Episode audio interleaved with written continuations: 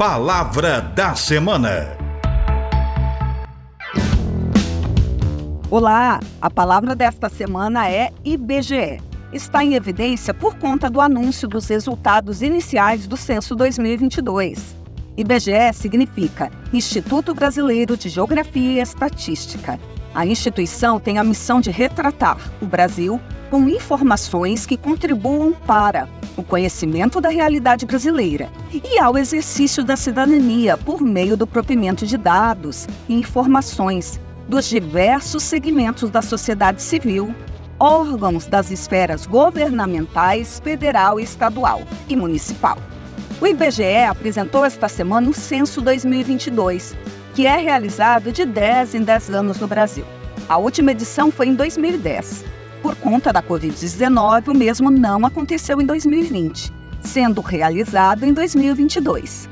Mas o que é censo? A palavra censo vem do latim census, que significa estimativa. É um conjunto de dados estatísticos de uma cidade, província, estado, nação. Existem registros históricos que mostram que os censos aconteceram na Idade Antiga, na Idade Média. Um exemplo é: lembram da história de José e Maria, pais de Jesus? A Bíblia conta que José e Maria saíram de Nazaré, na Galiléia, para Belém, na Judéia, para responder ao censo ordenado por César Augusto, pois as pessoas tinham que ser entrevistadas no local de sua origem. O censo brasileiro está na sua 13ª edição, sendo o primeiro realizado em 1872.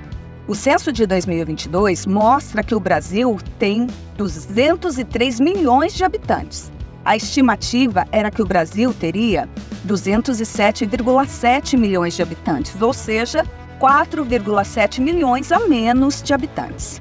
Alguns índices ainda estão sendo analisados para melhor compreensão dessa diferença populacional, como migração, fecundidade, mortalidade impacto dos números de mortes por Covid-19. E vem pensar comigo.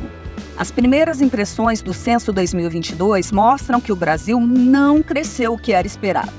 Se considerarmos a teoria da transição demográfica, o Brasil estaria na terceira fase, a da desaceleração do crescimento populacional, e isso já faz um bom tempinho. Mas é o menor avanço já registrado na série histórica. Os dados do censo 2022 vão dar uma sacudida em várias áreas e setores. Por isso, prestem atenção. Será necessário uma reconfiguração em demandas sociais e políticas públicas em saúde, educação e economia. Se eu fosse lançar um bordão hoje seria: presta atenção, Brasil. Olho no ontem e no hoje. Estamos envelhecendo. Precisamos de muita atenção.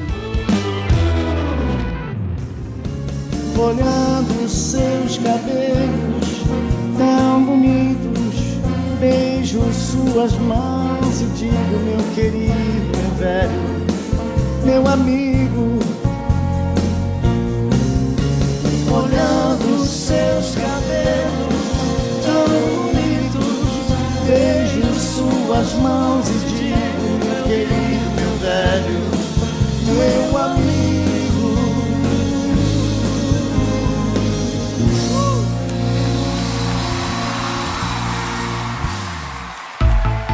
Palavra da Semana.